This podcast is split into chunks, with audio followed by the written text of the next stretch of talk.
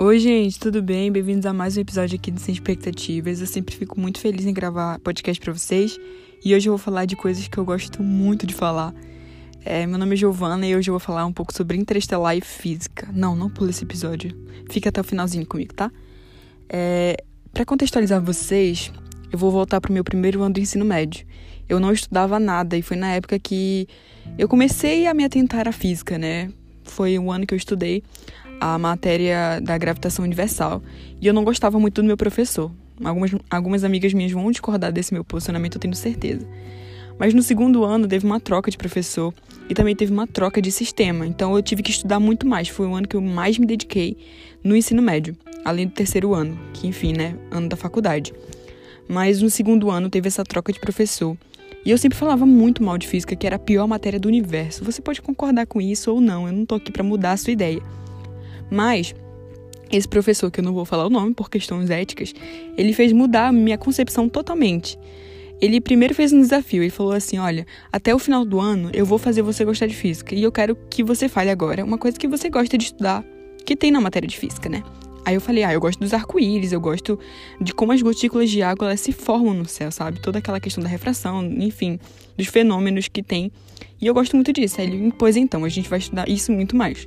E eu vou fazer tu gostar de física até o final do ano. E eu fiquei muito curiosa para aquilo acontecer, sabe? Porque eu fiquei muito desacreditada, vou confessar para vocês.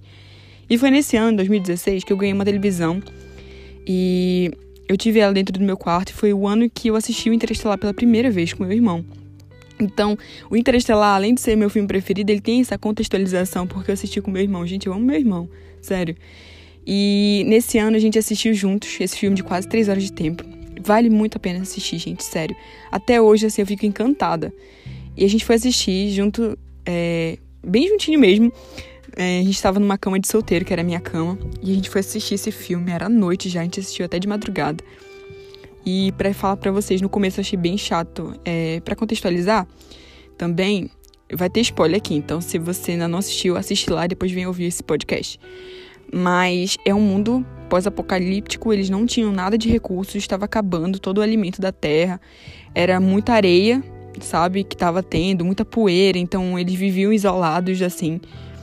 E o Joseph Culp, que é o protagonista, como eu falei, ele era um engenheiro na verdade, ele conseguia pilotar a, a naves de astronautas e ele é convocado né, a uma missão com outro grupo desconhecido por ele para encontrar outras galáxias, outros planetas que eles pudessem habitar, né, que eles pudessem levar todo aquele aquele pessoal que estava na Terra.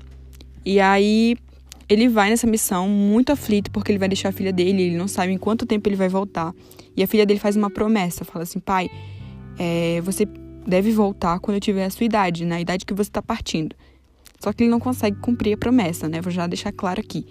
Mas uma coisa interessante desse, desse filme é que me deixa muito assim feliz e muito instigada a estudar é a, a teoria do buraco de minhoca.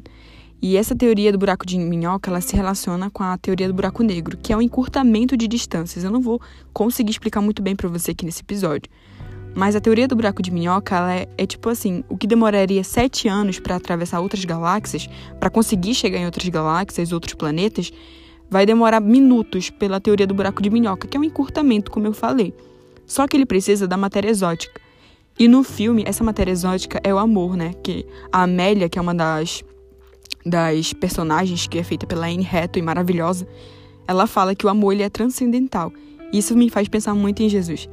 Recentemente eu estava fazendo um estudo com uma galera sobre João 17 e é o meu capítulo favorito da Bíblia, porque Jesus ele tá prestes a ser crucificado e ele pede para Deus, né? Ele está conversando com Deus, então Deus é conversando com o próprio Deus, né? Aquela dança da Trindade falando assim, se comunicando, falando que ele quer deixar uma porção do amor pra gente. Então, Jesus, ele fala: "Eu deixo uma porção do amor para vocês, né? Eu quero que o amor que eu tenha com Deus também esteja com vocês e que a gente seja um.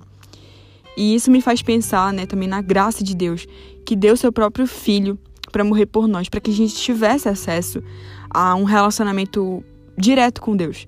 Porque antigamente, é, lá no Antigo Testamento, era feito por sacerdotes, né? Era feito por pessoas que se despiam diante da glória de Deus, porque senão eram totalmente queimadas.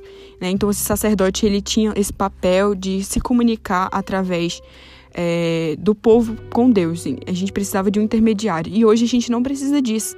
Isso me deixa muito a, a relacionar né, com o filme. Essa matéria exótica que é o amor, como a Amélia, a Anne Hathaway fala no filme, é realmente isso, é Jesus, ele é o caminho para a gente chegar ao Pai. E é por isso que eu gosto muito desse filme. Além de toda a questão física, além de toda a questão de, de estudar isso, né? De ver que Deus criou tudo, é o criador do universo. Tá, que eles deixam Deus a par dessa discussão no filme, mas é impossível quando você tem uma cosmovisão cristã você não relacionar com isso. E é isso que eu quero instigar você a perceber quando você for assistir esse filme, ou se você já assistiu, é, você tentar ver isso, sabe? No final ele encontra a filha dele, ela tá bem velhinha já, e ele percebe que realmente é o amor. A Amélia, ela encontra o par dela, que é o Edmundo, que tava em outro, outro mundo, outro planeta no caso, que é totalmente habitável. E ela consegue realmente perceber que com a teoria que ela tinha falado, né, sobre o amor ser transcendental, eles conseguiram é, concluir a missão. E isso me deixa encantada, sabe? Porque Deus ele usa vários artifícios da, da cultura, da, da história, sabe? Da ciência para se comunicar com a gente. E é por isso que esse é o meu filme preferido, sabe? É, espero que vocês tenham gostado desse episódio. Espero que vocês assistam esse filme e se apaixonem um pouquinho mais sobre, sobre física. É, ela não é uma matéria difícil, é uma matéria que precisa de atenção. Eu gosto muito do professor que me fez gostar de física e eu agradeço muito ele por isso. Enfim, gente, é isso. Não sei que hora você está ouvindo esse podcast. Espero que esteja muito confortável ouvir isso. Bom dia, boa tarde, boa noite ou boa madrugada. E tchau!